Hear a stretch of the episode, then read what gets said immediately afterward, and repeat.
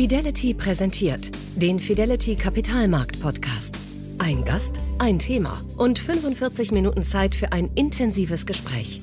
Kapitalmarktstratege Carsten Röhmheld widmet sich jeden Monat einem kompetenten Gast und einem Thema, das die Gesellschaft prägt, das die Politik beschäftigt, das Unternehmen herausfordert und das die Kapitalmärkte bewegt. Kriege im Nahen Osten und in der Ukraine, Klimakrise, Energiepreisschock, Inflation, Wirtschaftskrise, Flüchtlingsdramen. Wir leben, so scheint es, in einer Zeit besonders vieler Krisen und Katastrophen. Und das ausgerechnet nach drei zehrenden Jahren, in denen wir eine weltumspannende Pandemie zu bewältigen hatten. Wie kommen wir als Menschen mit dem nicht enden wollenden Strom schlechter Nachrichten klar? Was lässt uns verzweifeln? Was gibt Hoffnung? Was macht diese schnelle Abfolge immer neuer Krisen mit unserer Gesellschaft? Und wie blicken wir trotz allem positiv nach vorn und investieren in eine bessere Zukunft? Große Fragen, die uns alle in diesen Tagen ganz besonders beschäftigen. Auch der Mann, der heute in meinem Podcast zu Gast ist, kennt diese Fragen nur zu gut, denn er sucht beruflich nach Antworten darauf. Die Wochenzeitung Die Zeit nennt ihn den obersten Psychologen des Landes. Er ist Autor mehrerer Bestseller und er ist bekannt dafür, die Deutschen regelmäßig auf die Couch zu legen. Stefan Grünewald ist Diplompsychologe und ausgebildeter Therapeut, Mitgründer und Gesellschafter des Kölner Rheingold-Instituts für qualitative Markt- und Medienanalysen und der vielleicht bekannteste Gesellschaftsanalytiker des Landes. Die jüngste Studie zur Lage im Land hat Herr Grünewald mit seinem Institut im Sommer veröffentlicht. Das war sogar noch vor der jüngsten Eskalation in Israel und im Gazastreifen. Und bereits da war die Zustandsbeschreibung dramatisch. Die Deutschen, so der Befund, erleben eine Zeit der Krisenpermanenz. Klimakrise, Kriege, Inflation und vieles mehr treiben Menschen in eine depressive Grundstimmung. Als einzige Quelle für Zuversicht bleibt das private Umfeld, dass die Menschen immerhin deutlich positiver erleben als den allgemeinen Zustand der Welt. Die Folge? Mit Blick auf die Geschehnisse in der Welt registriert Stefan Grünewald eine passiv-resignative Haltung. Zugleich genießen viele ihr privates Glück, solange es noch geht.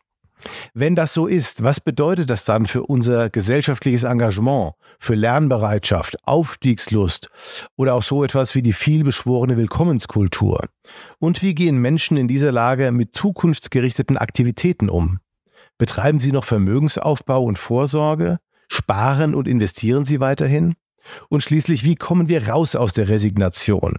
Wie stärken wir unsere Resilienz und lernen, uns wieder positiv und produktiv mit unserer eigenen Zukunft zu befassen. Um all das geht es in den kommenden 45 Minuten.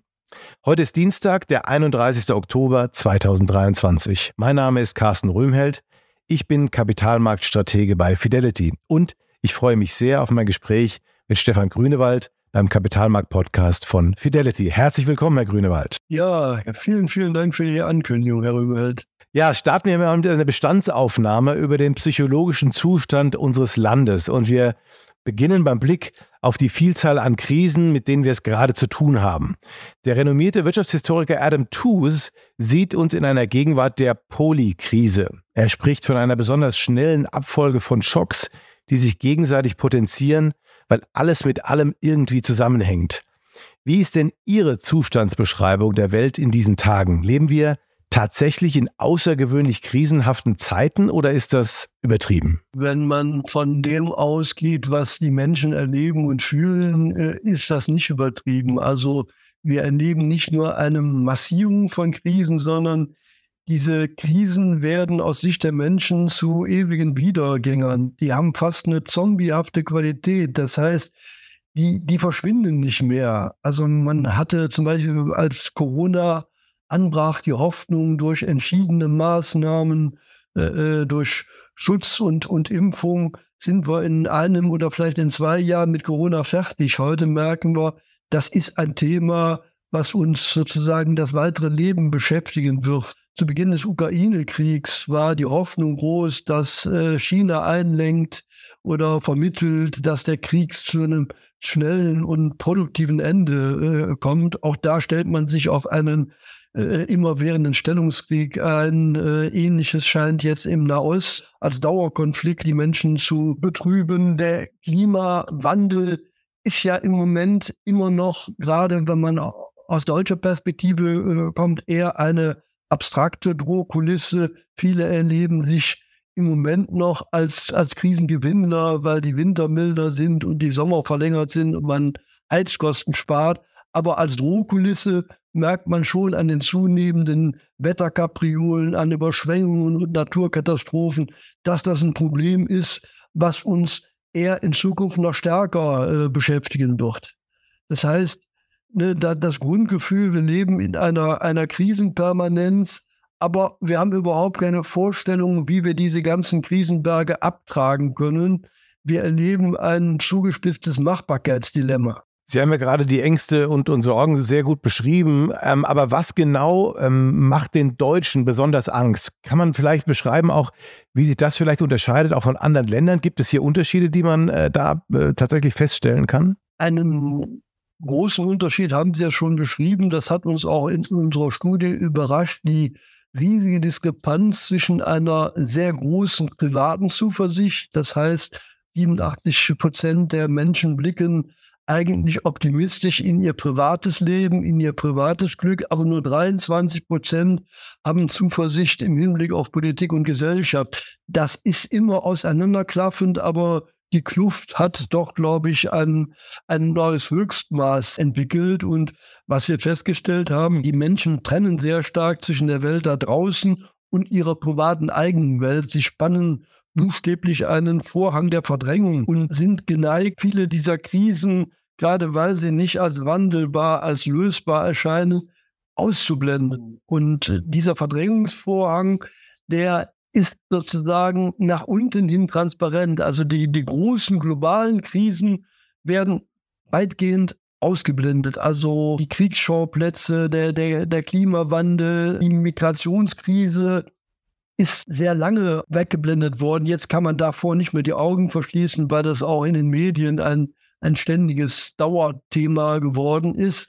Aber Durchlässig ist man für die Krisen, die das private Leben, das persönliche Schneckenhaus, in das man sich zurückgezogen hat, tangieren. Also die, die, die hohen Mieten, die Inflation, die wirtschaftlichen Momente. Also das spüren die Leute schon. Finde ich sehr interessant, auch diese Unterscheidung. Darauf kommen wir später nochmal zurück. Aber ich würde gerne mal auf diesen äh, unmittelbar in Deutschland herrschenden Substanzverlust eingehen, der ja äh, konkret auch im Alltag immer wieder passiert.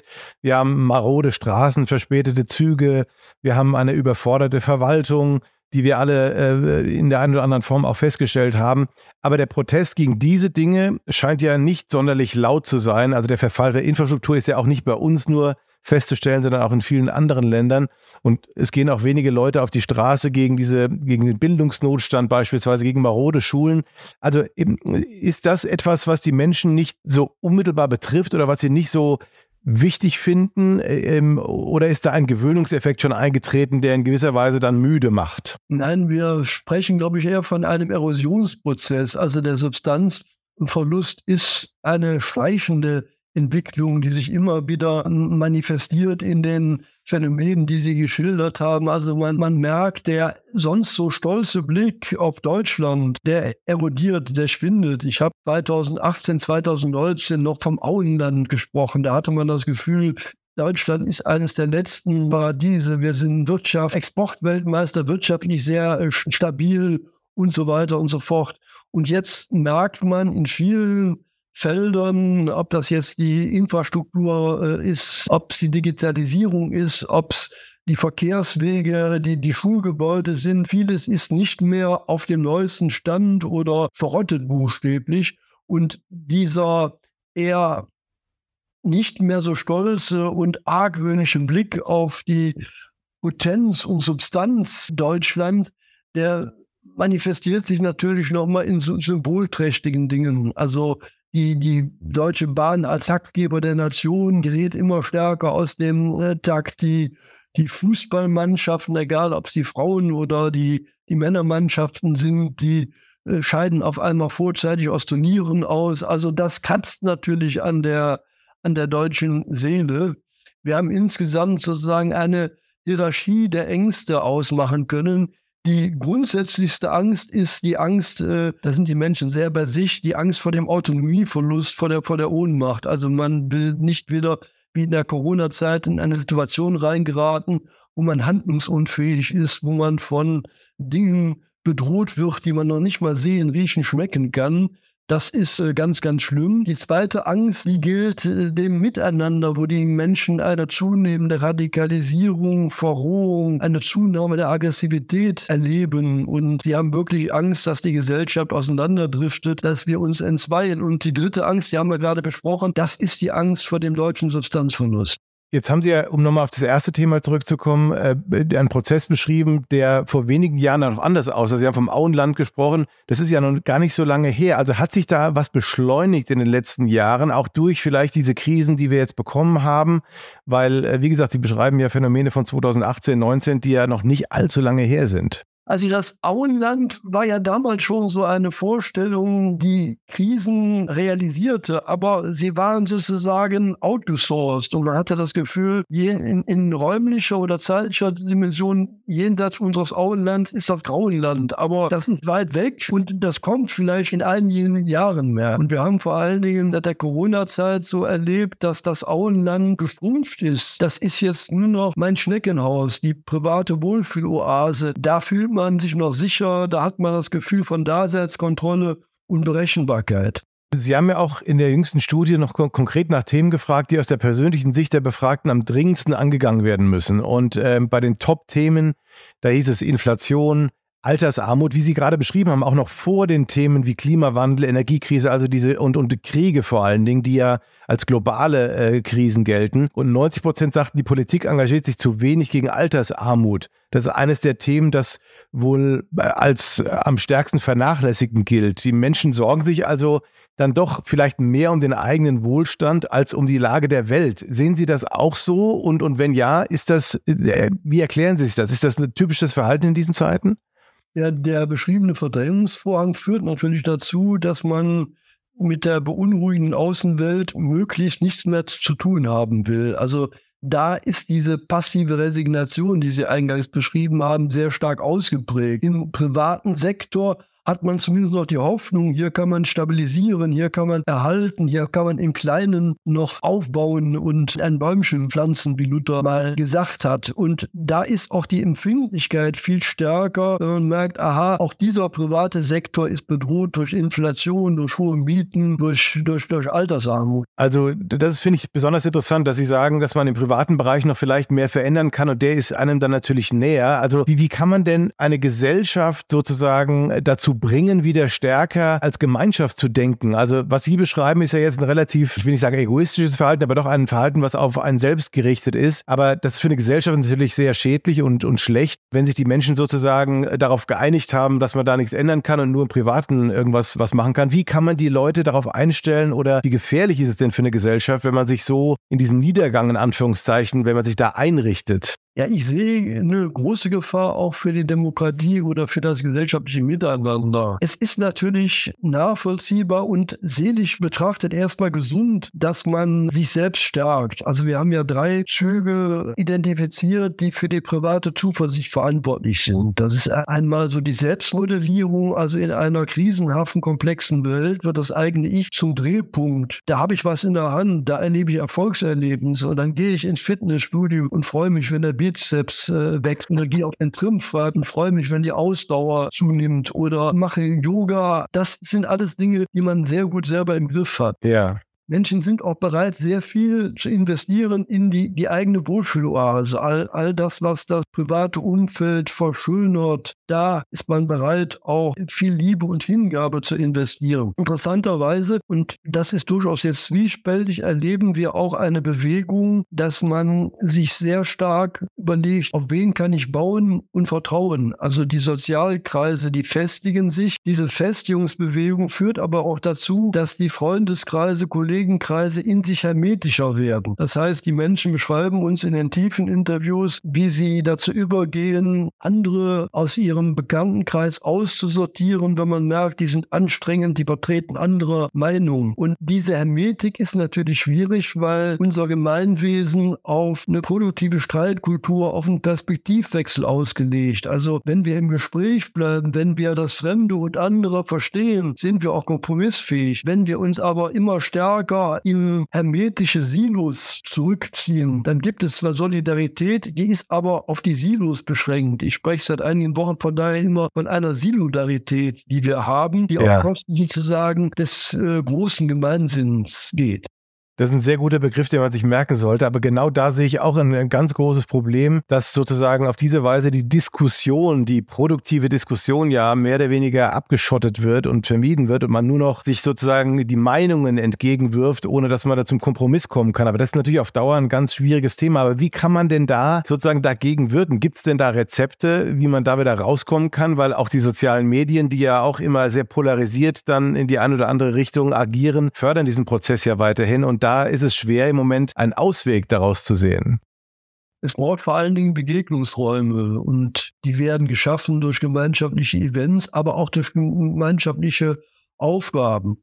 Und das ist vielleicht auch eine fatale Spätfolge der Corona-Zeit. Die ne, Restaurants, die, die Kneipen, die Theater, die Kinos, das war ja alles zu und die Menschen haben sich ganz gut eingerichtet im Privaten. Sie haben auch gelernt, wie man äh, mit Netflix und Co wunderbar die, die Zeit verbringt. Und die große Frage ist, wie schaffen wir auch wieder Anreize, gemeinsam was zu machen? Interessanterweise bei der Flutwasserkatastrophe von äh, vor zwei Jahren im Ahrtal, da war für jeden, der dieses katastrophale Szenario miterlebt hatte, sofort klar und sinnfällig, hier muss man beispringen, hier muss man helfen, hier muss man mit, mit anpacken. Dann haben wir wieder eine große, wenig egoistische Solidarität. Die Menschen sind durchaus bereit, im Zuge einer erlebten Not anzupacken. Wir haben Ähnliches auch erlebt im letzten Jahr bei der Energiekrise. Da hatte man auch das Gefühl, aha, das ist eine Krise, die können wir nur gemeinsam meistern. Aber das ist auch eine Krise, die nicht abstrakt ist, sondern wo jeder auch einen eigenen Beitrag leisten kann, weil jeder den starken Arm hat, um an der Armatur oder am Thermostat zu drehen. Das heißt, wenn es gelingt, Gemeinschaft mit Selbstwirksamkeit zu verbinden, wenn es gelingt, Events zu kreieren, wo die Menschen das Gefühl haben, aha, hier werde ich gebraucht, hier habe ich auch eine sinnvolle Aufgabe, dann entsteht wieder ein sozialer Wirkungsraum. Das klingt ja sehr positiv. Ähm, aber auf der negativen Seite glauben Sie, dass diese Krisen auch unter Umständen dazu führen können, dass sie immer wieder mal sozusagen als Weckruf dienen können, um dann Leute aus ihrer Isolation herauszuführen und dieses Gemeinschaftswesen ähm, vielleicht zu fördern, wie Sie gerade sagten, bei der Flutkatastrophe oder ähnlichen Dingen, wo dann an diese, wie soll ich sagen, an die Grundmoral der Bevölkerung auch appelliert wird und die auch jeder irgendwo bei sich im Verborgenen ja auch hat, die vielleicht aber dann durch diese, durch dieses, diese Wohlfühloase, wie Sie sie beschrieben haben, vielleicht ein bisschen verkümmern. Das, das brauchen wir also auch wahrscheinlich.